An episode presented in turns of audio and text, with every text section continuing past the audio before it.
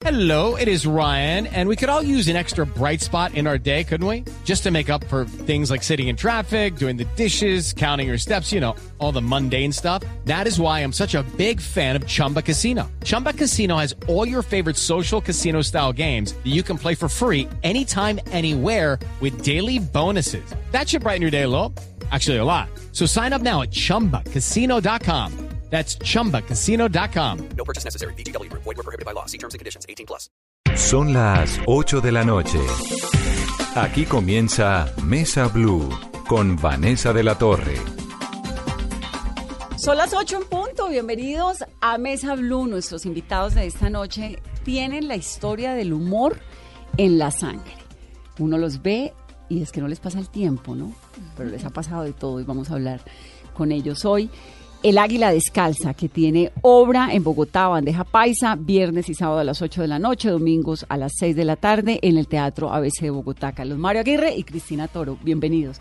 Las damas primero, Cristina. Vanessa, pues muchas gracias por invitarnos a tu programa. Un honor estar en, en esta mesa. No, por favor, el gusto es mío, Carlos Mario. Vanessa, muchísimas gracias. De verdad que nos sentimos muy halagados de poder estar acá. Bueno, ¿y ustedes qué son hoy en día? ¿Volvieron? que nunca nos fuimos. es que nosotros tenemos una relación que la gente no, no entiende. Pongámosle to- el título que cada cual quiera ponerle y se lo ponemos porque todos son válidos. Eh, ¿Hace no- cuánto se conocen, Ah, Cristina? eh, hace 30 y, bueno, más de 34 años, 36 años por ahí, porque cuando yo estaba haciendo mi semestre de práctica eh, en- de la Universidad de AFID para graduarme como administradora, cosa que yo no quería hacer, eh, logré desviar la atención a- de, mi, de mi trabajo hacia la investigación teatral. Entonces yo estaba haciendo la, la historia del teatro en Antioquia y ahí lo conocí. ¿Tú estudiabas? Yo estaba en la, en la Universidad de AFID. ¿Pero estaba- estudiando qué? Administración de empresas. Ah, administración. Sí. Claro, la FIDE de obvio, administración. Entonces, eh, mi segundo semestre de práctica fue haciendo una investigación sobre la historia del teatro. Logré pues cambiar todo el protocolo. ¿Y el teatro de dónde salía? ¿Por qué le gustaba el teatro? Y porque yo creo que yo vengo de una familia muy histriónica, muy eh, sensible con el arte, con la música, eh, particularmente pues criada en un pueblo con una tradición de cultura como muy muy sólida, pues no no fui, o sea, yo nací en Medellín, pero tuve la influencia de mi abuela y de todo ese mundo sonsoneño, de, de tierra fría y de casas donde casi todas las de, las de la gente bien, había piano y, y- y se había una sensibilidad por la lectura, por, por la literatura. Tuve una tía que nos formaba haciendo obras de teatro, se, se desencartaba de nosotros, los primos y yo. y entonces, bueno, toda la vida. Y era una familia grande de un gentío. eh, Primos sí, por los primos. Y ya y en el colegio también eh, tuve todos los años me estuve ensayando para el acto público, siempre o cantaba o bailaba o Era una artista innata. sí, toda la vida. Y entonces está en el en EAFIT, comienza a hacer esa investigación de historia del teatro. ¿Esto es que ochenta y pico? Enero, sí, yo empecé era el 82 cuando estaba haciendo ese semestre de práctica. Carlos Mario arranca simultáneamente, antes de conocerla, hacia el 80 también, ¿no? En, en el teatro. No, yo en el teatro, fuera de mis principios en- de niño, en el año 72, en el Colegio de San José. Usted siempre fue también...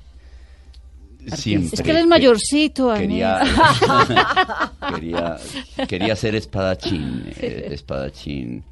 Y siempre salía a la calle disfrazado y cosas de esas, pero... ¿Todavía? y- y- sí. Todavía. Sí, sí, sí. no sí. maduró, Carlos no, Mario. no, no fui capaz, no fui capaz, no fui Yo capaz. tampoco.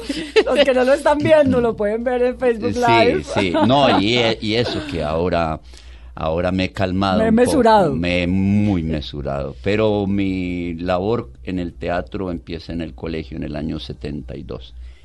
Pero usted monta una pequeña academia en algún momento donde conoce a Cristina, ¿no? No era academia de- propiamente, era un, era su sitio donde él vivía, que era un apartamentico más chiquito que esta, que esta cabina donde estamos grabando ahora. y digamos que si partimos esta cabina por la mitad, está muy grande, eh, aquí era la habitación de él y aquí era la sala de teatro. Y él montó sala de teatro en la Sí, casa. en la casa, el y cabían siete espectadores más el escenario, y allá lo fui a ver, él presentaba... porque era un artista que quería ir a ver. Sí, sí, porque ya lo había seguido, ya me interesaba mucho su trabajo, pues eh, en el panorama que yo hice de todos los artistas de Medellín en ese entonces, en, la- en el área de teatro, pues para mí fue, digamos, el, el de los actores más impactantes, el, el más formado, el que tenía pues como un, un sentido del oficio mm, más defi- definitivo y de hecho se se hizo real, pues, Claro. y por eso había empezado con su pequeña salita donde fui a verlo, estaba presentando en ese momento. Yo ya lo había visto con tanto tango que me morí de la envidia, eh, pero cuando regresé de Europa, que, que ya definitivamente decidí que me iba a quedar aquí en Colombia, eh, Carlos Mario estaba presentando La Cantante Calva y hacía los seis personajes. Y entonces yo quedé absolutamente fascinada Maravillada. y mm, me invitó a trabajar con él y bueno, eh, decidí ese mismo día que sí y eso es- no ha tenido regreso. ¿Y eso fue hace cuántos años? 34, eso sí Hace ya. 34 años. Y Carlos Mario, ¿cómo fueron esos inicios? Entonces, a usted siempre le gustó la calle, el disfraz, el teatro, las tablas. Sí, sí, yo creo que yo quería, yo quería desde siempre, yo, soñaba con, con ser actor, inclusive secretamente escribía cómo me iba a llamar cuando trabajara en Hollywood. Eh, y, ponía nombrecitos por ahí, los escondía en la biblioteca y ponía um, Charles Maguire y cosas por el estilo.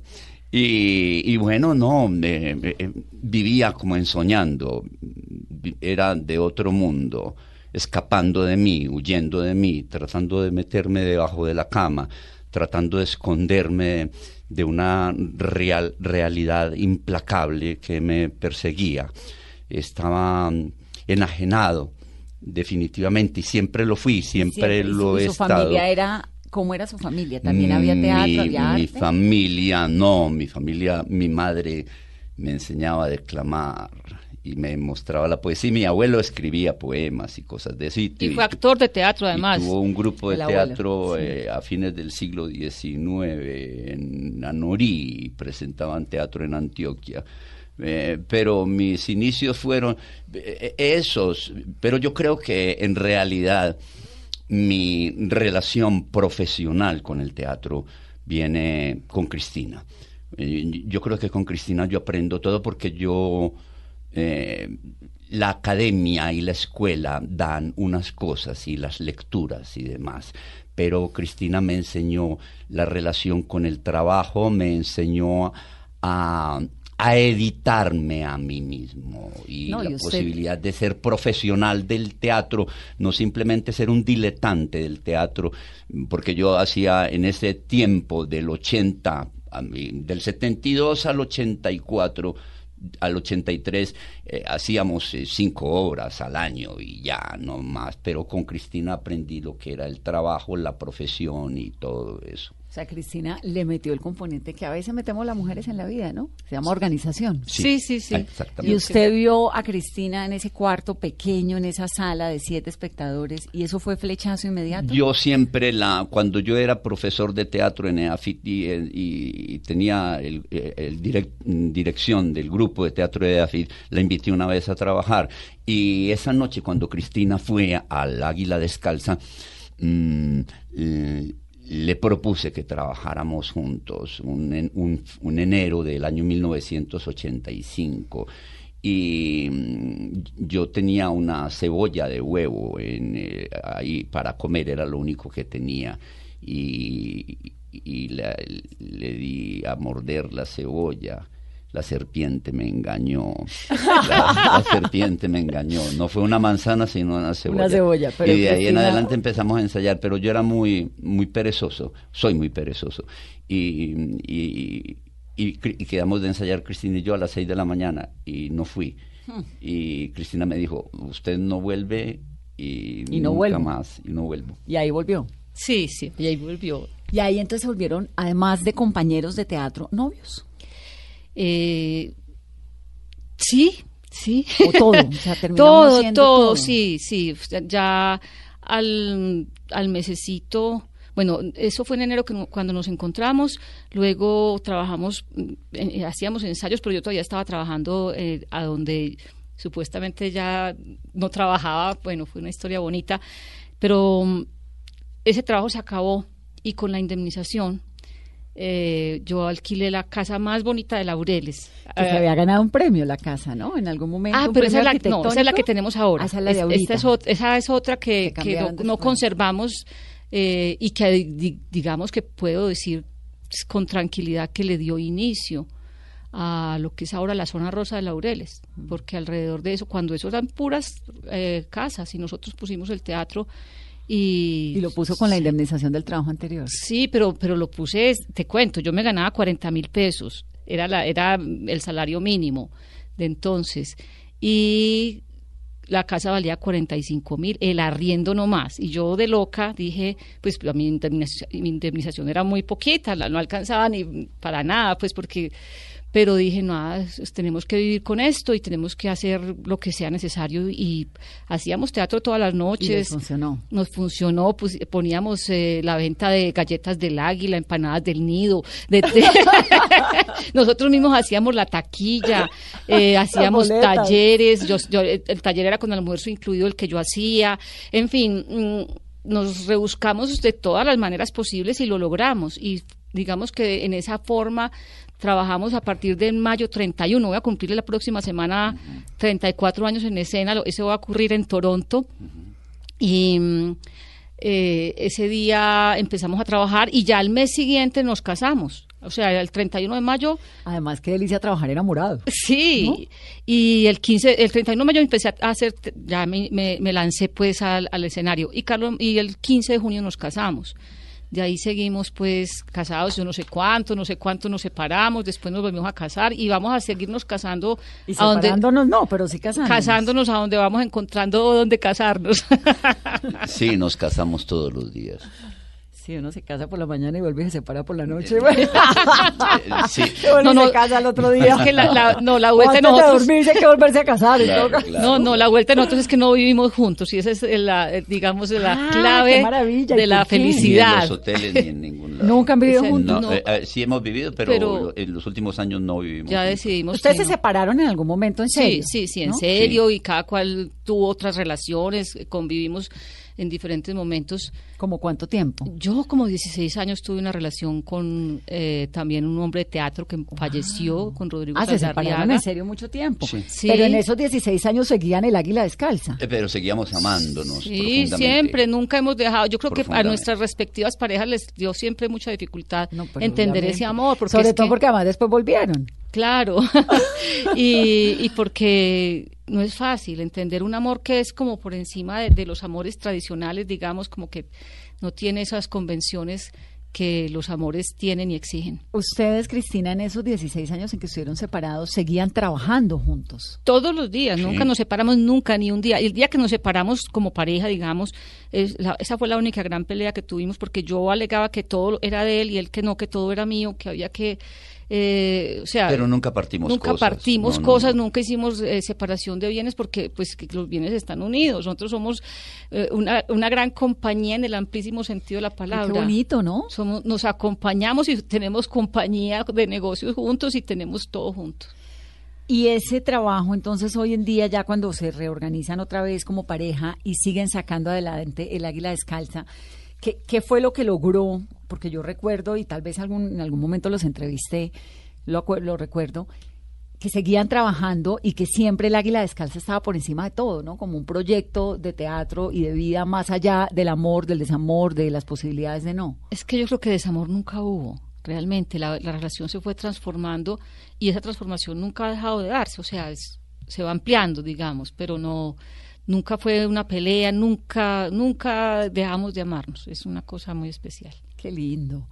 Ahora, han hecho un montononón de, historias, de obras de teatro y han logrado, Carlos Mario, en esto han sido realmente geniales, representar la colombianidad, ¿no? Lo que tenemos, burlarnos de nosotros mismos. ¿De dónde sale eso? De eh, fundamentalmente la propuesta vino de Cristina porque eh, Cristina quería una dramaturgia que nos contara, era fundamental.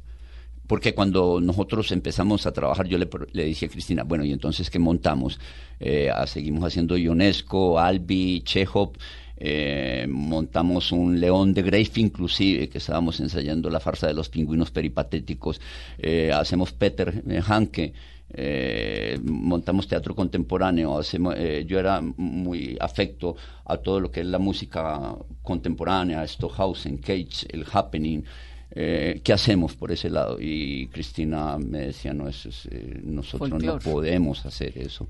Nosotros tenemos que hacer un teatro que nos cuente y por eso empezamos a hacer este Y teatro. fueron Pero además- pioneros, Cristina. Sí, yo creo que, porque además, digamos que mi, mi trabajo como de investigación en, en la historia del teatro colombiano me permitió como vislumbrar esa- esas dos vertientes o esas muchas vertientes, una que era como nuestra tradición del teatro costumbrista, del teatro español también, de, la, de las comedietas, de las zarzuelas, eh, pero digamos sus limitaciones como propuesta estética y por otro lado la vertiente del teatro universitario, del- de, toda esta eh, influencia de los autores clásicos y contemporáneos.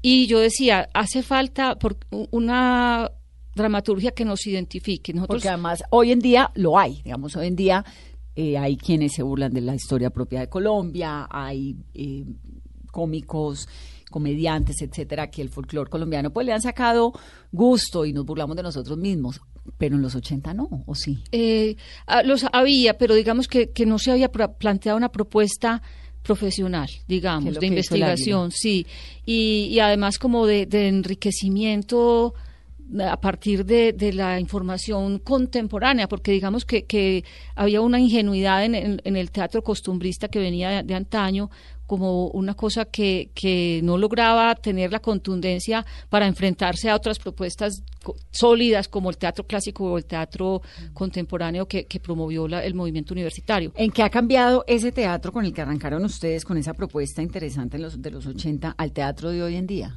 Yo creo que se ha nutrido. Yo creo que hemos, o sea, ent- entendimos que había una beta que era no- nosotros como sociedad y la hemos abordado desde el punto de vista del águila descalza. eh, por ejemplo, la relación de pareja, tratada en muchas facetas. Estamos, pues, la, pareja de Tarpitos al Sol, está la pareja de, de Bala Madre, está la pareja, las parejas, muchas que aparecen en Bala Madre, las parejas de, de, de nuestros formatos stand-up como Mañana le pago, coma callado, chupe por bobo, eh, las parejas de, de mm, la misma obra País Paisa que ha sido tan emblemática. País Paisa fue como la, Sí, eso la fue una chispa. del eso- éxito de ustedes. Esa ¿no? fue una chispa muy importante que, que empezó como a, a formar el fueguito, ¿cierto? A hacer la, la, el- la candelada que llaman, ¿cierto? Para, para poder seguir eh, prendiendo otras, otras fuentes de, de energía, digamos. Em, pero, pero fue un peligro. País Paisa, si nos hubiéramos quedado ahí, allá, nos, allá hubiera terminado. Bueno, o se- uno se hubiera quedado haciendo eso y todavía habría público. Es más, cada que la ponemos en escena. Claro, sí, pero ve que- País Paisa en videos, ¿no? Sí, y se sí, muere sí. la risa y es creativa y es es que la idiosincrasia paisa colombiana es Sí, sí, esto es inagotable, inagotable. inagotable. ¿Cómo, ¿Cómo son los libretos? ¿Cómo hacen los montajes? Carlos Mario es el, el que escribe unas sábanas o las equivalentes a la sabana extensísimas, o sea, Carlos Mario es un es un autor bastante prolífico, no solamente como escritor de, de teatro y de literatura, sino también como pintor, como artista plástico, es una cosa impresionante lo que Carlos Mario hace. Una creatividad tremenda. Y yo soy la tijera. Yo llego Ya la sí, que sí, edita. sí, sí. Y Carlos Mario escribe cómo, a qué horas y con base en qué. No, cada a veces una obra informa a la otra. Eh, las necesidades y los gustos de un escritor o de un dramaturgo eh, son infinitos. A Chekhov le preguntaban que, cómo hacía para tener tantos temas y es que el mundo es inagotable definitivamente. Y, mm, y de, de pronto aparecen títulos, de pronto aparecen necesidades. Cuando escribimos mm, Mañana le pago, eh, se abrió una beta que era la necesidad de, de esas fundamentales tres mentiras no solo de los antioqueños, sino pienso que del, del mundo en general.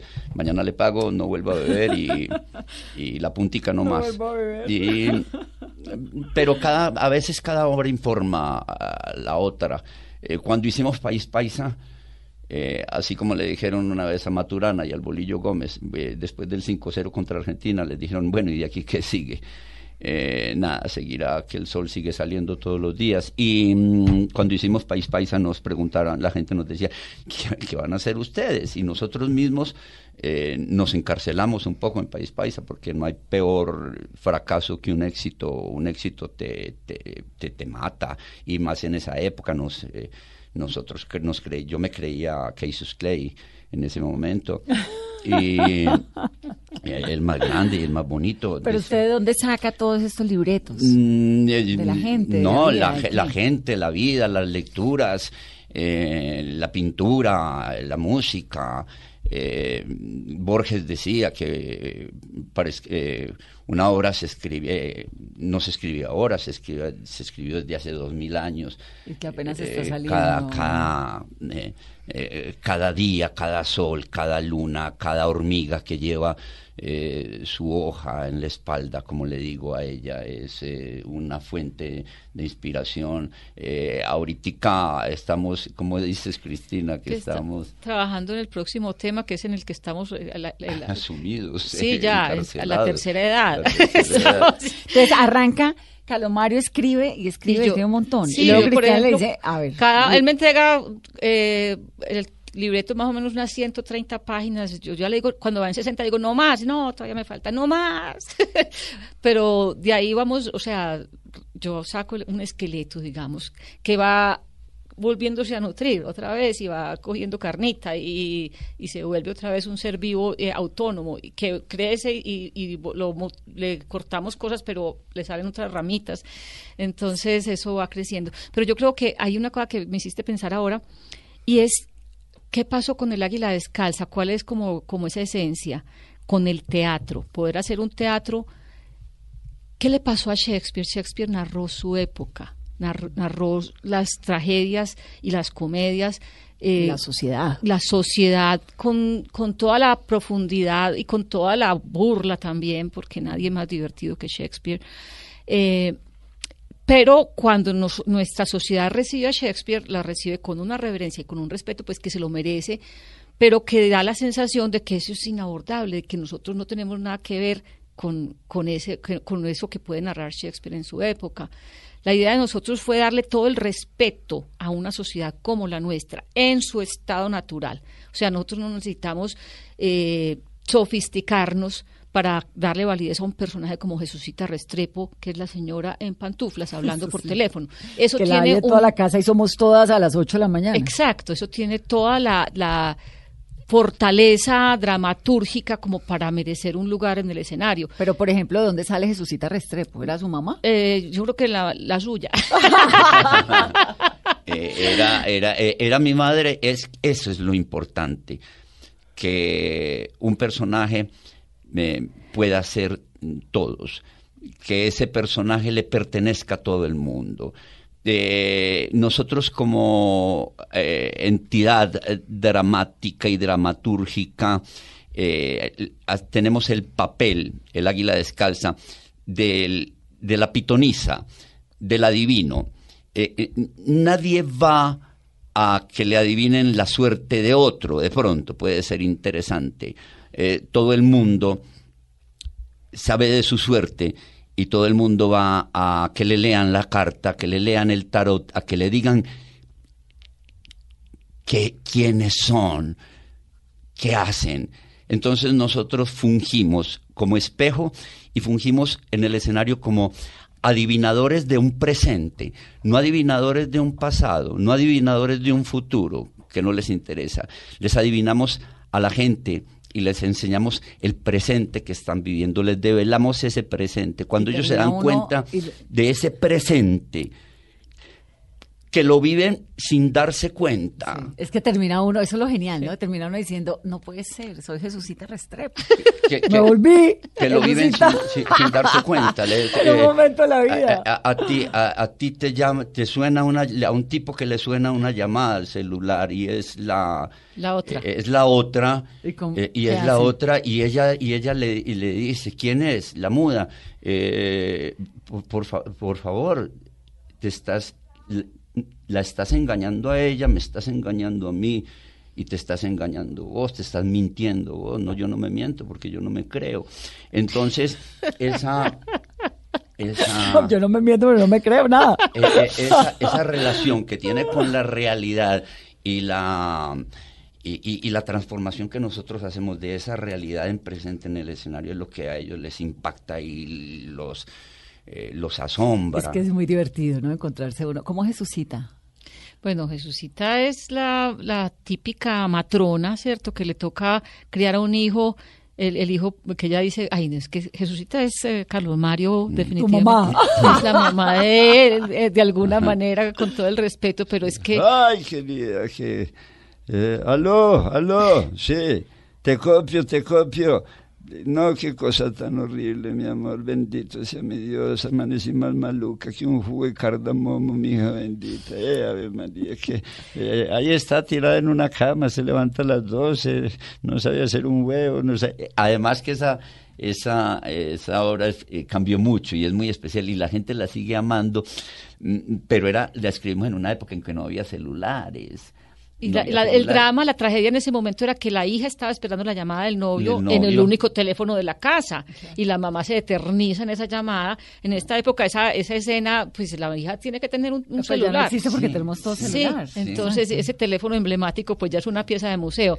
Pero doña Jesucita eh, va contando la historia de un país que se descompone, como su- pues el hijo, el hijo que ella no fue que lo dejó caer, él se le resbaló porque se lo integraron en- en- enjabonado. Eh, ese hijo s- después se vuelve el, el drogadicto que le monta una chaza en la, en la acera de la casa y ella termina entrando para que, que pesar el hijo. Y, y- y termina inclusive despachándole pues la, la marihuana para que para atendiéndole la clientela para que no se no, no se le dañe el negocio, ¿cierto? Es toda esa cosa de, de la complicidad materna que ha, ha hecho tantas cosas, y, pues, especialmente en la cultura paisa, ¿cierto? Eh, lo, lo que hizo, digamos, la mamá, agradeciendo el regalo del Día de la Madre, no importa de dónde viniera, ni con, cómo se lo hubiera ¿Cómo lo había conseguido. comprado? Consiga la plata, mi hijo, como Pero- sea, pero consígala. exacto, Y todo si eso- no puede, consígala. Todo eso, toda esa, eh, eh, la habilidad de la madre para ser tan estricta en ciertas cosas, pero para hacerse la loca cuando le llegaron con el televisor, todo Claro, esa, claro. todo esa, eh, ese culto a la madre, una madre que termina haciéndose la de la oreja mocha. Pero fíjate y- que tiene un componente social Claro, tremendo. es que porque ahí es además donde- sale el águila, eh, este país paisa es del, de, de qué año es exactamente? Del 86. Del 86, que era cuando estamos en el esplendor del narcotráfico, Claro. ¿no? Claro, Y eso todo es lo que ocurrió en esa época. Claro. Claro, y- Eh, eh, fórmulas tan estrictas y que causan tanta hilaridad y que son tan comunes como cuando la mamá se, se, se va, cuando la mamá se muere y lo único que le queda a la hija es decirle, mamá, no te vayas, no te vayas. No ¿Cómo nos- vamos a vivir sin ti? ¿Cómo vamos a vivir sin ¿Cuántas de agua por una de arroz? ¿Cuántas de agua por una de arroz? Es la madre que, que le dio a uno la fórmula pues Para para, que el arroz, la ¿cierto? vida Y eso es lo que- cotidiana siguiera, ¿cierto? No, y entonces estaba contando él. Entonces, cuando reapareció, yo me di cuenta porque me avisaron. Entonces, yo salí al balcón y lo vi ahí en la acera, un ñero que me había armado una carpa con un plástico contra la ventana. Yo, de pena de las vecinas, lo dejé entrar para dentro de la casa y me puso un jibariadero aquí, mi hija. Si a mí me ha tocado levantarme a las 2 de la mañana a despachar un coso de marihuana para. Vamos a hacer una pausa rápidamente en esta conversación, en estas risas, en estos recuerdos, en este espejo de la sociedad colombiana con el águila descalza, Carlos Mario Aguirre y Cristina Toro. Volvemos en breve. De pelafustanes, de ladrones, de gamberros, de gandules, la cosa más horrible. Esto es un- una Colombia chiquita aquí adentro. No, esto es, un- esto es muy peligroso. Aquí, aquí, aquí, no, ¿qué qué? Aquí hay partes de la casa por las cuales no se puede transitar después de cierta hora de la noche.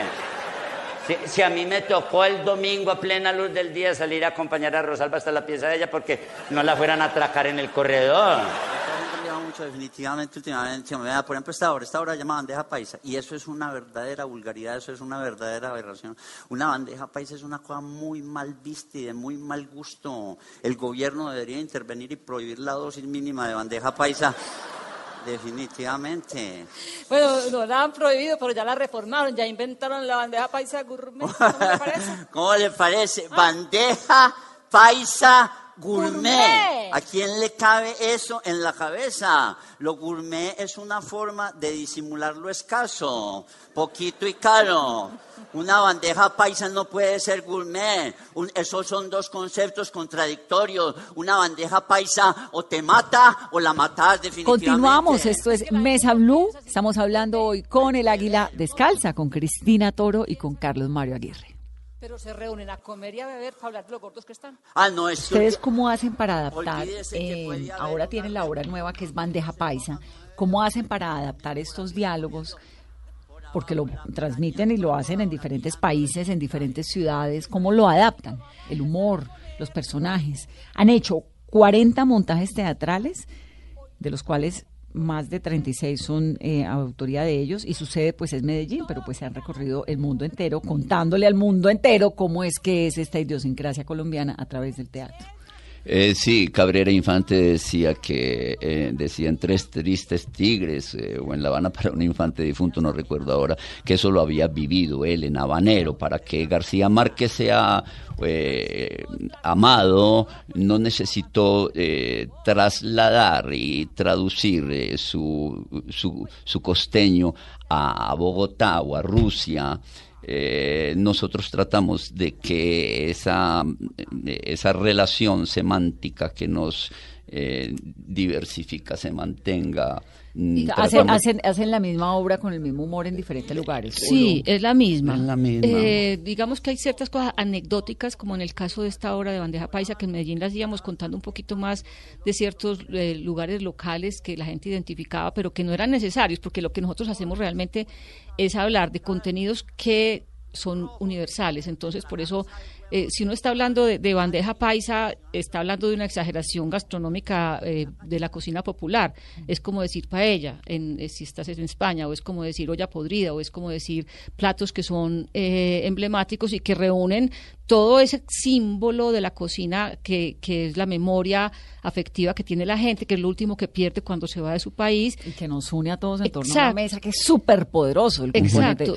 La pasta en Italia. Eso, la pasta en Italia. Uno, el asado argentino. Exacto. Entonces, todos esos elementos de, identificación, de identidad que tienen eh, variaciones en el ingrediente tienen una unidad en el alma, entonces por eso la gente los puede entender, así el, frijolito sea más chiquito si estamos en, Cuba o, si estamos en Centroamérica, eh, o así la, la, mezcla, de, la abundancia provenga de, otros, eh, de otras mezclas de, contenido. Lo importante es que es mucho, porque es que en, la, en, esa, en la familia lo que siempre hay de más, ¿cierto? es, y esa es la, manera de mostrar el afecto y por eso pues lo que mostramos ahora en esta obra, por ejemplo, es cómo esa transformación de, la relación con la gastronomía eh, cambió la, la, vida familiar y cambió la percepción de, sí mismos que tenemos eh, los, habitantes de esta época, ¿cierto? Y todas las obsesiones contemporáneas por, el, por la, delgadez, por la belleza, por toda esa manera de, ser válido que, que también merece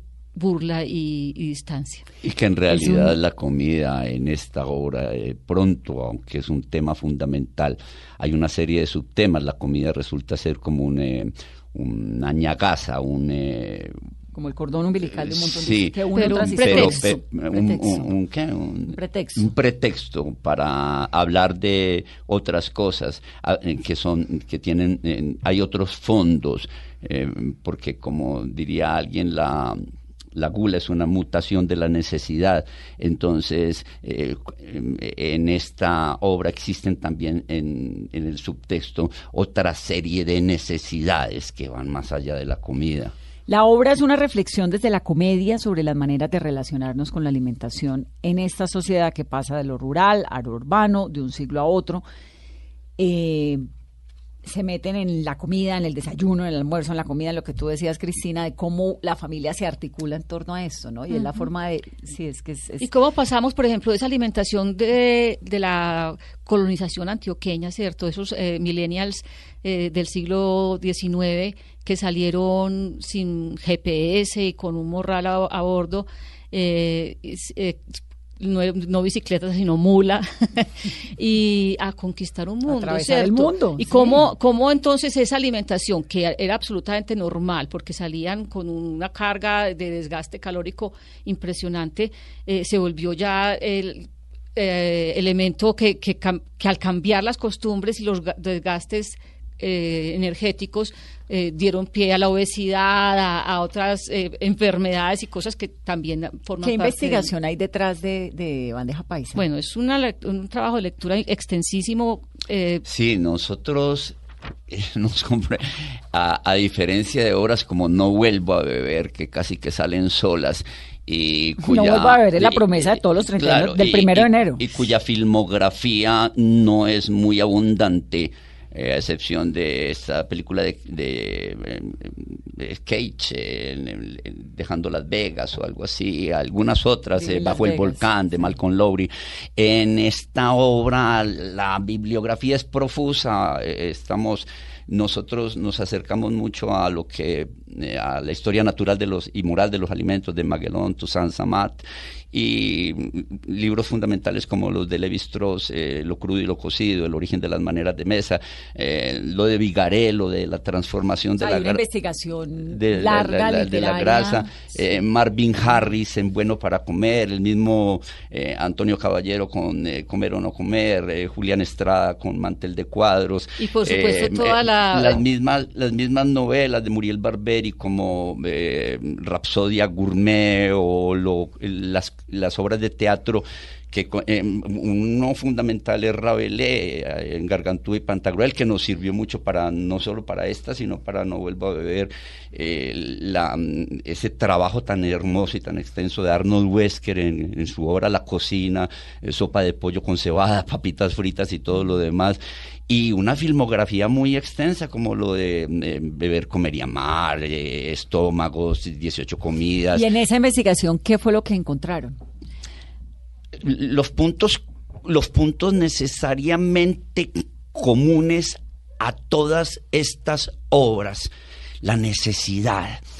Eh, la comida movió el mundo por, por- por la, búsqueda del, alimento, la búsqueda incesante del alimento eh, fue el motivo de, la, de grandes descubrimientos, eh, movimientos humanos, colonizaciones. La comida nos nos hace y como lo decimos en la obra partiendo de Magellan, Magellan Toussaint Samat el descubrimiento de algo tan rotundo como es el fuego. Yo creo que es el fuego lo que cubre todas las obras, el fuego, las mujeres que mantienen el fuego, las vestales, la mujer que es semilla y, y- y- y descubre la semilla y mantiene la, semilla y, fun- germina. y funda la cocina. Entonces, eh, frente a... estos amor- pienso como en agua para chocolate, todo esto que Sí, surge en, sí, en- en- esa- esas a la- fundaciones, esa, esa alquimia de la cocina. Yo creo que más allá de las diferencias de cocinas regionales o de qué es lo que se come o de qué pesa este y qué es el, el flaco y el gordo y todas esas, eh, esa superficie que, que manifiesta es el, el tema, por, eh, por eso lo decía ahora, hay algo más allá del subfondo. En el subfondo hay un, eh, toda una serie de nomadismo eh, frente a las relaciones sociales, frente a las relaciones de pareja, frente al, Frente al amigos. conocimiento del mundo. Todo lo que pasa en torno a la mesa. Sí, ¿Y yo creo que fundamentalmente para mí, como la esencia de esta obra, es mostrarnos a nosotros mismos cómo no hay que perder, digamos, la, eh, la posibilidad que tiene la alimentación de ser un placer y de ser un elemento de nutrición para convertirse en una obsesión eh, frente a la mirada del otro hacia uno mismo. Es una mirada despiadada que nos está obligando a, a buscar un yo que no existe. Esa es la parte como eh, fundamental que, que a mí me parece que, que debe quedar de, de, de, de ¿Cómo esta así? obra. Que no lo entiendo. O sea, eh, pasábamos de una época en la cual se comía para sobrevivir, ¿cierto? Era la, la, la, la- Los cazadores y, y- y- y inclusive se acumulaba comida porque no se sabía cuándo más iba a haber, ¿cierto? Sí, Esa es la relación con el hambre y la necesidad unas estaciones y, y todo eso. Entonces, el, el cuerpo como, como acumulador de energía por, para, para las, las vacas flacas, digamos, las épocas de, de- de sequías. Pero en una sociedad donde ya más o menos está resuelto en la, mayor, en la mayoría de la gente el, el tema de, de la no- nutrición, la relación con la comida se convirtió en una relación estética, ¿cierto? Donde, donde el que comió más se le vio en, en- en una figura que ya no acomoda en el, en el esquema eh, val- de- donde se, se valida. se engorda. Sí, se engorda se engorda. y ya no, ya no, ya no cabe en Ya la no ropa. cumple el canon de belleza, Se come, estética de la en- entra en la dicotomía de comerse toda la comida que le ofrecen en las propagandas de, de gastronomía para no caber en la ropa que le ofrecen las propagandas de moda, ni en el concepto de belleza, de funcionalidad, de ser aceptado, ¿cierto? Entonces, la reflexión es, por favor, tenemos, o sea, tenemos que podemos relacionarnos con la comida de una manera placentera, que no nos enferme, que no nos vuelva una- unos esclavos en un cuerpo enfermo, adictos, sino simplemente disfrutando un cuerpo que no necesariamente tiene que ser flaco ni esbelto, sino que no todos somos está- iguales. que sea a gusto, un cuerpo que nos permita movernos, que no nos enferme, pero que además nos eh, aleje de esa condena de, de ser descalificados por no parecer lo que supuestamente tenemos por que no, ser. parecemos a- por no parecernos a todos los demás. Claro, y la comida como premio y como castigo. ¿Por qué se llama, la, eh, ustedes por qué se llaman el águila descalza? Bueno, eso fue una casualidad de- del destino que es muy bonita porque Carlos Mario, cuando eh, trabajaba solo, eh, se llamaba Carlos Mario Aguirre presenta tal cosa, entonces necesitaba un nombre artístico y alguna vez iba con la fotógrafa Lucelena Castro por el pueblo Concepción y allá se concibió porque encontraron una eh, volqueta arenera en cuyos cauchos traseros estaba ese nombre. El águila descalza. Entonces él tenía una lista divina de, de nombres posibles, pero ¿Cuáles eran las otras posibilidades? Eh, confites El Caballo, Huevos y Huevos, Teatro de Happening y Bordado La Virgen del Carmen, La Picúa se va, La Araña Peluda. Y Rosa Elena Peláez me, me dijo, no, el nombre es este, El Águila el Descalza. Águila Descalza. ¿Y sea, allá, es- sí. Y después- ¿Y allá Cristina estaba?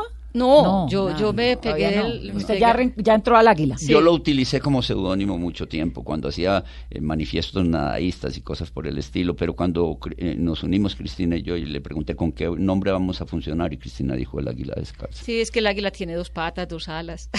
Entonces, dos ojos. Y se renueva Y cada y es 40 un águila. Sí, oye, y además que, que en estos días que, que estamos, pues, en un momento bonito porque estamos celebrando los eh, 100 años de la... De Carlos Mario, no. No, Pero, nuestra, pero, eh, no, ya yo pasé por ahí.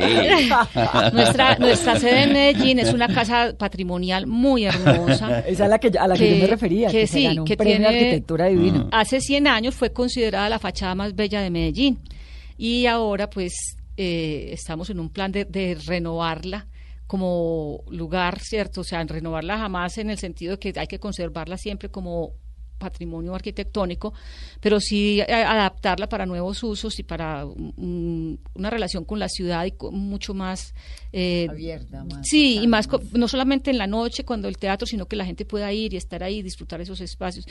Como un Y- museo. Sí, además porque funciona como museo también. Hay buena parte de la obra pictórica de Carlos Mario y bueno, ya tenemos una eta- etapa dos que esperamos aquí contarla más adelante en otro, en otro programa que nos soñamos, eh, donde hablaremos de lo que va a ser la, la- la fase 2 del Águila Descalza, nuestro programa de, No, de de una vez crecimiento. adelantemos, ¿qué Bueno, pero tenemos en el barrio Prado de Medellín, que es el barrio emblemático donde, digamos, vivió la burguesía antes de que se, se quisieran ir para el poblado, do- unas casas hermosísimas y nosotros tenemos en, en- al vecino a, a la sede nuestra otro espacio que vamos a, a adaptar para que sea también un punto de encuentro artístico cultural nuestro museo porque no cabemos ya en, en el teatro y, y también un- la escuela del Águila Descalza Y la Entonces, gente en general, el turista en Medellín, el público, ¿cómo los recibe con tan- de- teniendo en cuenta que los han visto durante 34 años haciendo cosas, ¿no? Sí, es, este es un sitio turístico por excelencia también. La gente que vaya al Águila Descalza, a Medellín debe ir al Águila Descalza y ahora con mayor razón porque tendremos contenidos para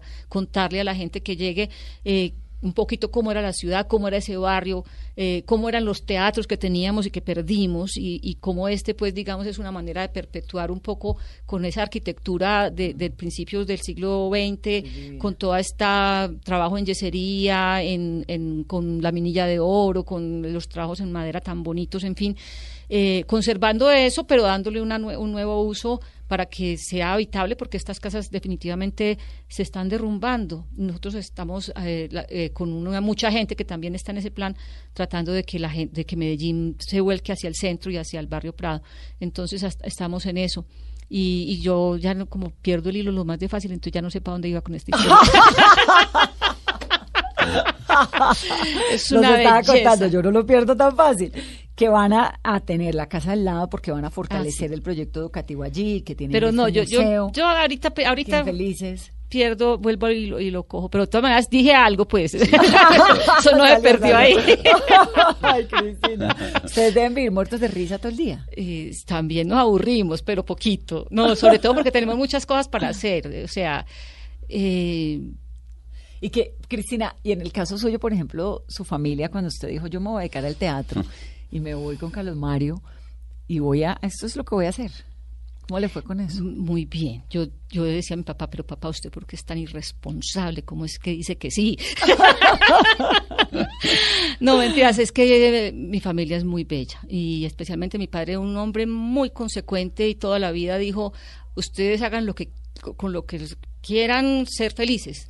Cuando yo le dije, me voy a casar con Carlos Mario, y me dijo, es muy talentoso. Yo Nunca me dijo que no, yo, yo, yo, es que como que ese matrimonio fue como un poquito eh, un- un, eh, con el con el revolvercillo en la cabeza, no, tampoco. ¿De quién? ¿De Sí, Carlos Mario? Sí, me porque- chantajeó, me dijo, si no se casa conmigo, no seguimos haciendo teatro. Y yo, Porque ay, yo- deja de ser negro que nos vamos a casar.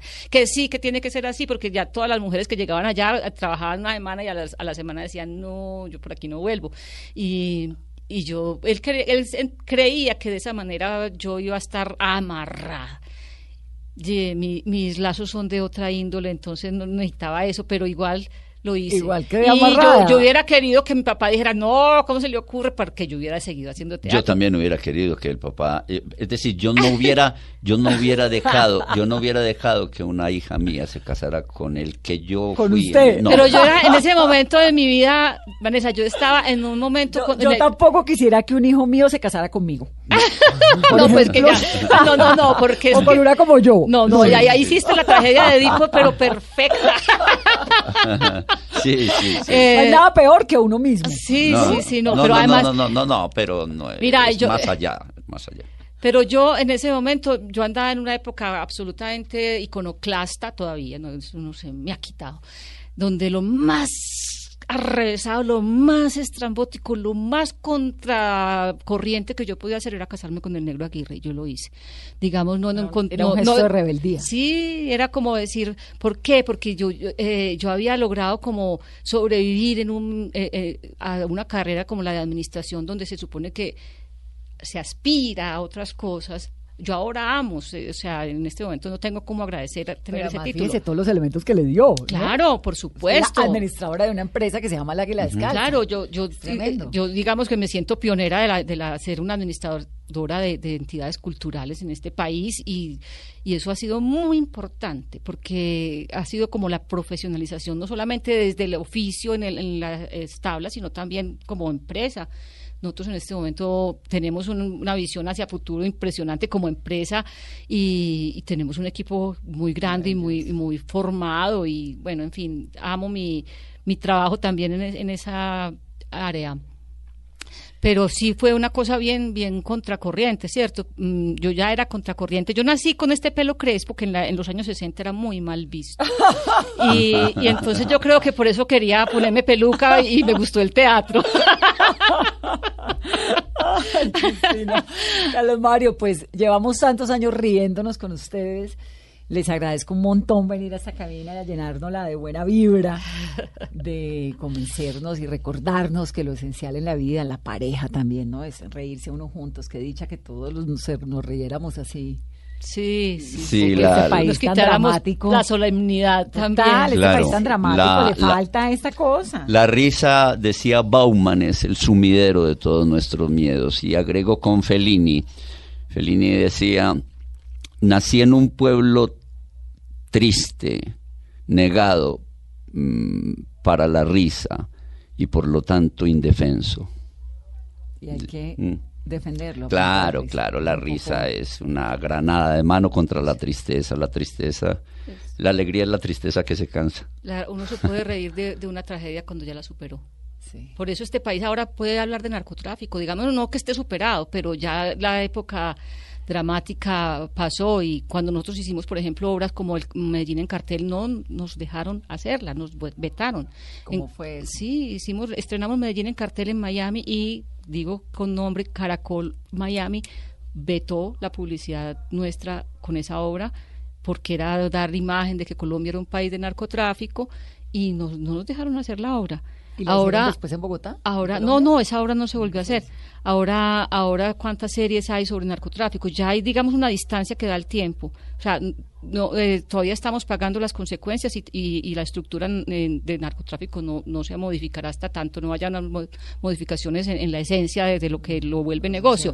Pero, pero ya como sociedad hemos dado un paso que, para permitir una mirada desde la eh, creación, desde la representación, no solamente cómica, sino también trágica, pero que no dé lugar a, a- a seguirnos victimizando. Sí, es verdad. Cuando la tragedia ya ha pasado, uno puede mirarla como con más, uf, más calma. Sí. La tragedia es el caldo de cultivo de la comedia, definitivamente. Y nos lo enseñó un maestro que era. Chaplin.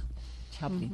Les agradezco un montón haber venido. Qué dicha tienen obra. Sábado 8 de la noche en el Teatro ABC con su bandeja paisa y domingo a las 6 de la tarde. Sí. Son Carlos Mario Aguirre, Cristina Toro, el Águila Descalza. Vanessa, y después estaremos en Toronto el 31 de mayo y luego la gira por Colombia, que es muy Van a importante. estar en las otras ciudades. Vamos a estar en eh, Cali, Pereira, Medellín. Armenia, Cali y Manizales entre Buenísimo. junio y julio. Así Bueno. que atentos. Los agradecidos Bienvenidos. siempre seremos nosotros. Muchas gracias, Gracias. Vanessa. Hemos pasado un rato ¿Me pasó magnífico. feliz? Muchísimo.